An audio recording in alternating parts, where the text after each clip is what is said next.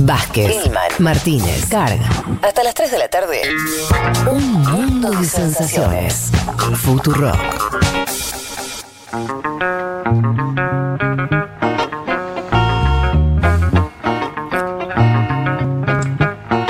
Sin más preámbulo, vamos a meternos en eh, lo que habíamos adelantado con Elman sobre la estación Alemania, de alemana. Me interesa particularmente porque es uno de los países más importantes de Europa, porque estamos en un momento de ese país, no sé, el más importante de los 20 años porque hay, empieza a haber algo así como un traspaso del, liderazgo político de una Merkel que anunció que se empezaba a retirar, ¿no?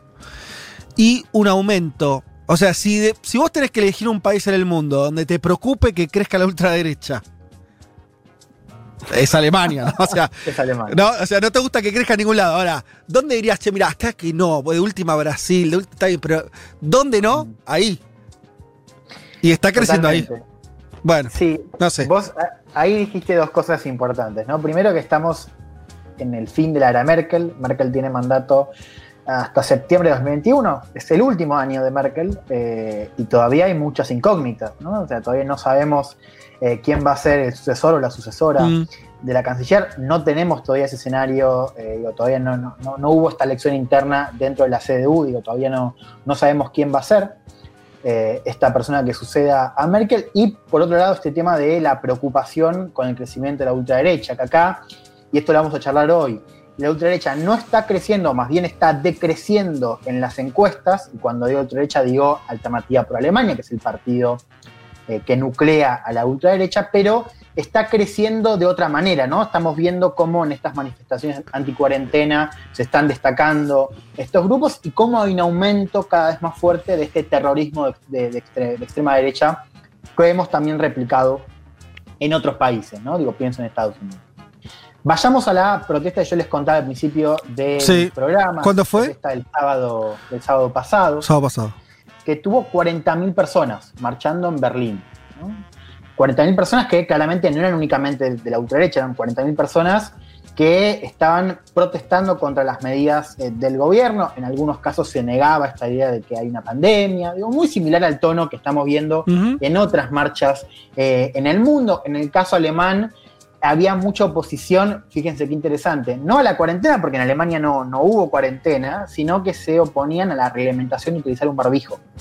O sea, contra esta regla de que hay que utilizar obligatoriamente eh, un barbijo. Recordemos, Alemania, si uno la compara con otros países de Europa, ha tenido un relativo éxito en lo que es la gestión de la pandemia, menos de 10.000 muertes y un número mucho menor que el que tuvieron sus vecinos y sin una cuarentena estricta, como tuvieron Italia y España. Digo, por eso también me parece importante remarcar esta diferencia en eh, la gestión. La manifestación fue convocada sobre todo por una eh, organización llamada Cuer- Cuerden, Cuerdenken, es pensamiento lateral, esa es un poco la, la Ajá. traducción. Pensamiento tiene- lateral. Pensamiento lateral, ¿no? Es un grupo conocido por difundir teorías conspirativas, sobre todo, y que se hizo muy conocido en el marco de la pandemia. La protesta había sido originalmente prohibida, o sea, se había prohibido porque se decía que no se iba a respetar estas medidas de distanciamiento. Finalmente, la justicia alemana habilita esa protesta, pero con la condición de que se respete este distanciamiento y se utilicen barbijos. Bueno, como no se, como no se respetó, digamos, como ya al principio de las primeras horas se veía que no se respetaba esa distancia y que había muchos manifestantes sin barbijo, la policía intervino y disolvió las protestas. Esto fue eh, el sábado. También es interesante comparar digo, la, posición firme del gobierno federal diciendo no se respeta el distanciamiento, se interviene y se disuelve la manifestación. Ya al final de la jornada apareció eh, esto que también les contaba al principio, que fueron un grupo de ultranacionalistas que en- intentaron entrar al Parlamento alemán con banderas de la Alemania imperial y con cánticos neonazis. Fueron eh, cientos de manifestantes, eh, lograron burlar la- el primer cordón de seguridad del Parlamento, o sea, entraron, eh, se quedaron afuera del edificio principal. Y aparte no es cualquier parlamento, Juan, ese, es el Reichstag. Digo que por lo que decía Fede antes de que en cualquier país sería peligroso el avance de la ultraderecha, es un edificio que tiene una historia, ¿no?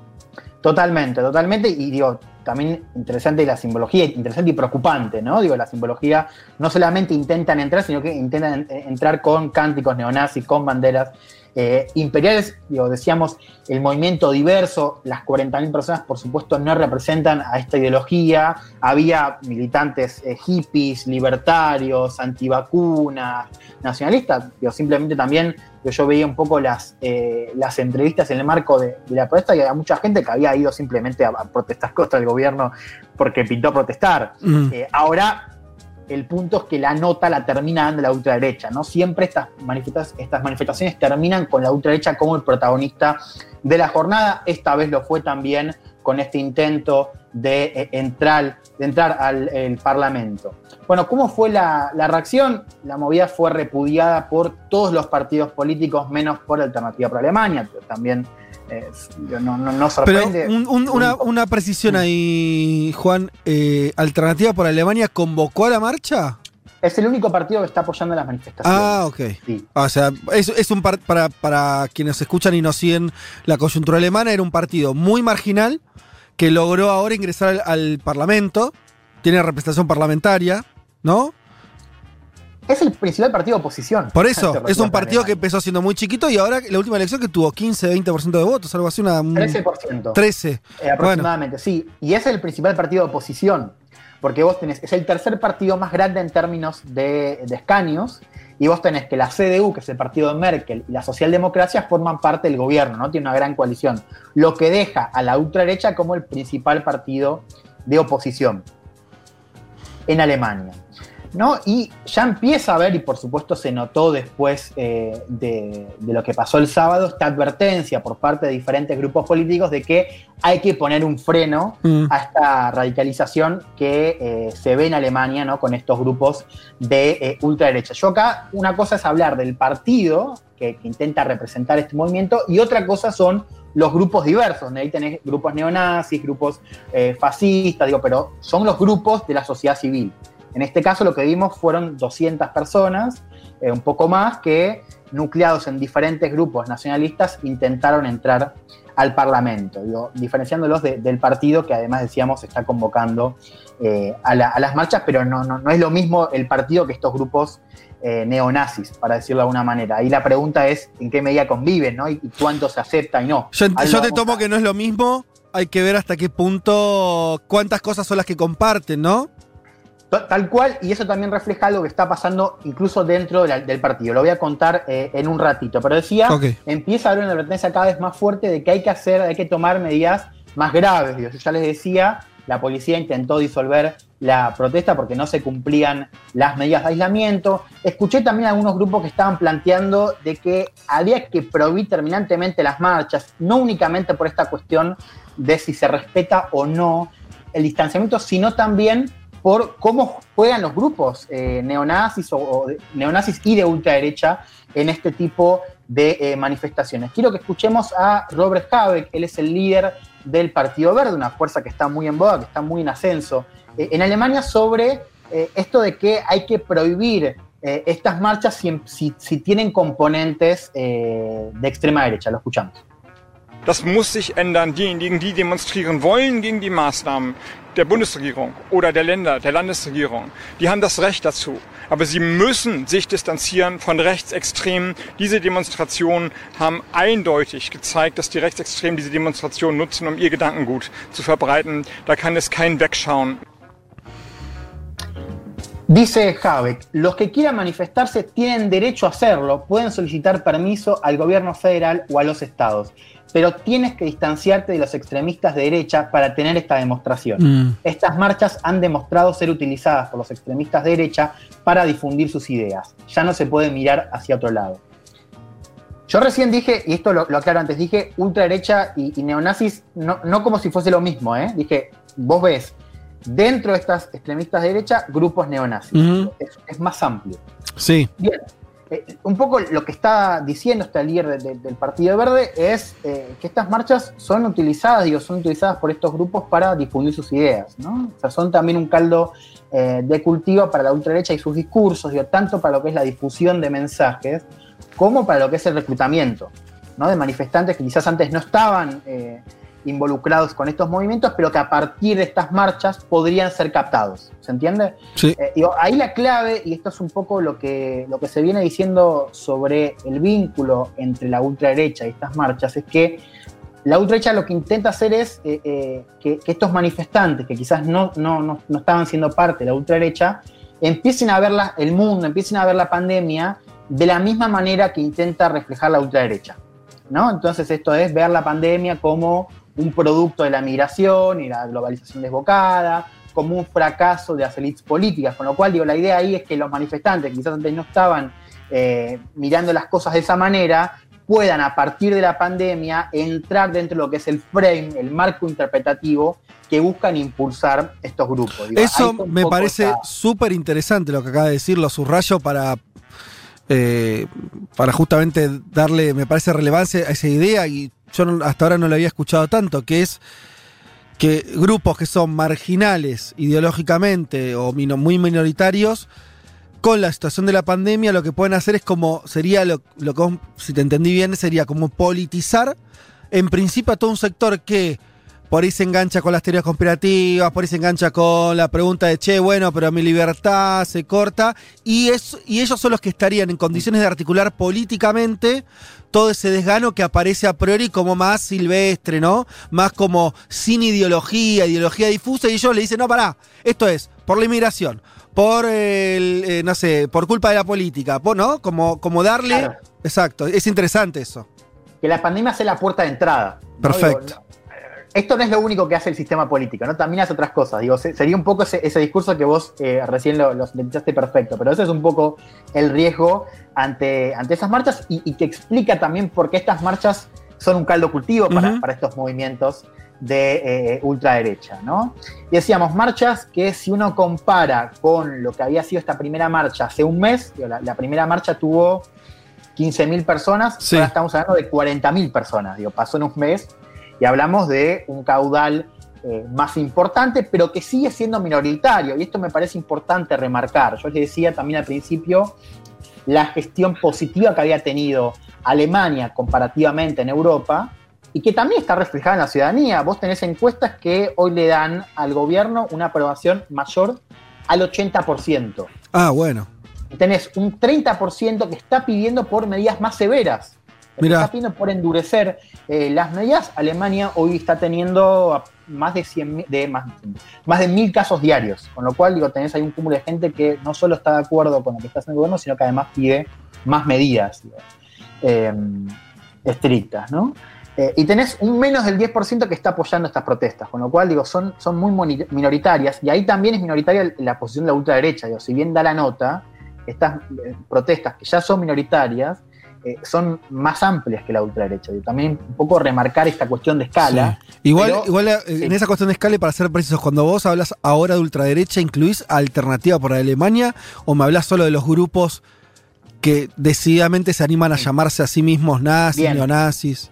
Yo estoy hablando de los manifestantes de extrema derecha, o de ultraderecha, como quieras llamarlo. Sí. Después, la- la- el lugar del partido es, decíamos, es el único partido que está, que está apoyando las medidas, lo cual ya es un dato, el único partido. Las marchas. de- las marchas, claro. Y después, digo, eh, intenta representar ese universo y por supuesto un universo quizás un poco más grande. Sí. Ahora, eh, yo diría que no todos forman parte, digo, no todos votan a la, a AfD, pero una gran parte sí, una gran parte se siente seducida eh, por ese discurso. Digo, hay también una, relación de fuerza, lo que es el partido de ultraderecha con los grupos de ultraderecha. Digo, ahí hay una discusión eh, siempre, siempre latente. Yo te diría que representan una gran parte de ese discurso y esos manifestantes, pero no a todos. Yo ahí me parece que los grupos son más amplios que este partido. Yo lo, di- lo diría de, de esa manera. Vos decías al principio algo que, que también es interesante, que es, no es joda que en Alemania se empiece a usar nazi, digo, por políticos eh, de, primera escala, ¿no? Y, y linkeando estas, estas expresiones con el nacionalsocialismo. Digo, ya no, no, Antes era, que- antes era una palabra que no se usaba.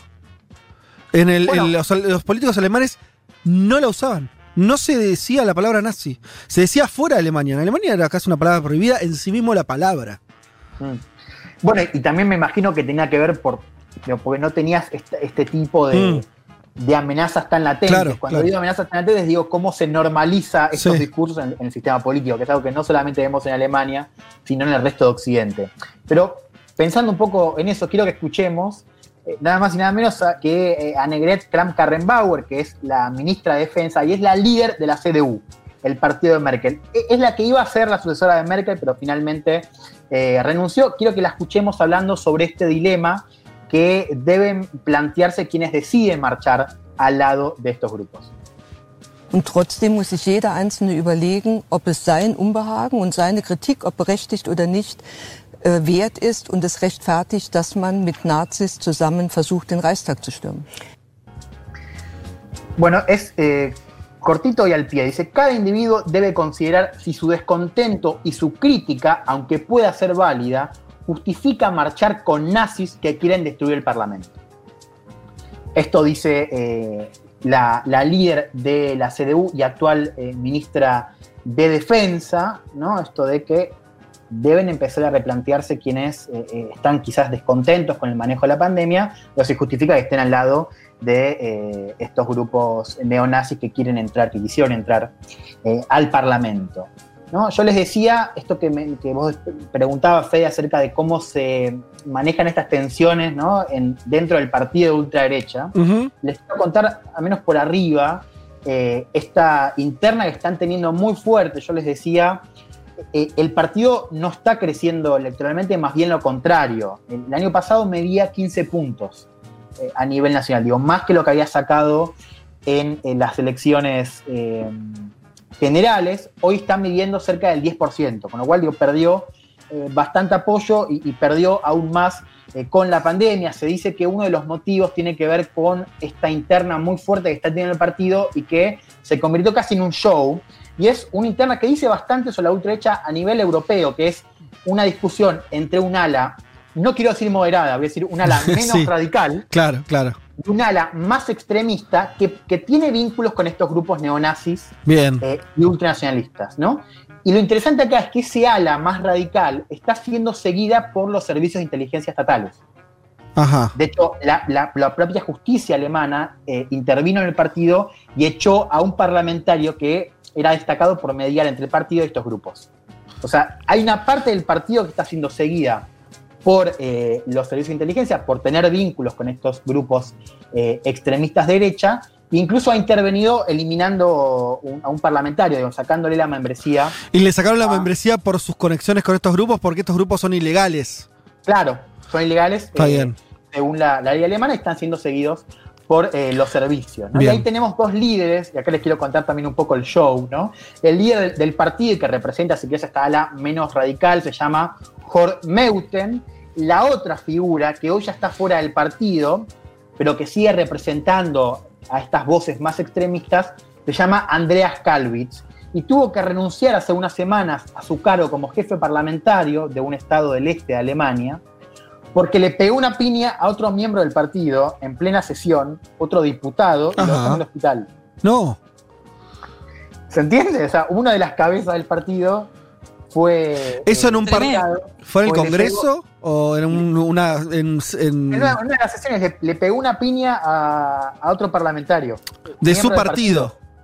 Digo, del mismo partido. O sea, se están agarrando piñas literalmente. Bien. Muy bananero, ¿no? Para Alemania. Totalmente, digo, por eso también, y, esto eh, es importante, digo, este show también explica por qué la ultraderecha eh, está, está también eh, con un declive, si querés, en términos de intención de voto, al margen de, de lo que es eh, la cuestión de la pandemia, que por supuesto la ciudadanía está premiando la gestión del gobierno, ¿no? Ahora, hay algo de ese show que, digo, es propio quizás de, de este partido, pero esta tensión entre un partido que, que- que quiere alejarse de estos grupos y otra parte que, que invita a, a- a- digamos, a que sean parte del, del seno del partido, bueno, es una discusión que vemos en otras ultraderechas. Digo, le, le pasa eh, a Vox, le pasa a Le Pen, le pasa a Salvini, digo, es una tensión propia de la ultraderecha a nivel general Claro. y que forma parte de, de- de estas internas que, bueno, vemos como en Alemania no se está resolviendo eh, de una manera eh, favorable, si querés, para el partido, con este asterisco que es que acá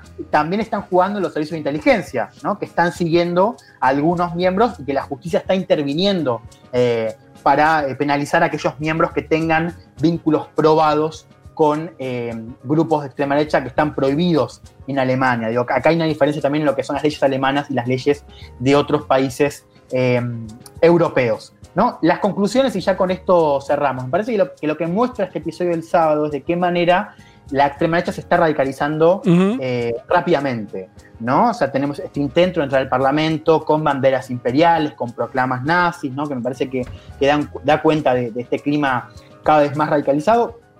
Fíjense una cosa, en los últimos 14 meses tuvimos un asesinato de un político regional, miembro del partido de, Merkel, miembro de la CDU, en manos de un activista neonazi. Tuvimos un atentado a una sinagoga en el este y un tiroteo en Frankfurt con nueve muertos, ambos cometidos por extremistas eh, de derecha. Hay una alerta que el sistema político está registrando, que si bien es cierto que la ultraderecha no está creciendo electoralmente, más bien lo contrario, estos grupos de la sociedad civil se están radicalizando, están cometiendo actos de terrorismo. No es un dato menor eh, en eh, Alemania. Juan, Decía, la foto que a mí me llamaba la atención de las sí. marchas, que es muy parecida a algunas que vemos acá, era la imagen de la propia canciller Angela Merkel presa. No sé si viste las pancartas. Sí. Ah. Me llamó mucho la atención porque digo, uno, eh, qué sé yo, pedir la detención de, de, algún presidente sudamericano pasa bastante acá en estas movilizaciones de una minoría intensa. Ahora, me llamó mucho la atención sí. eso en Alemania.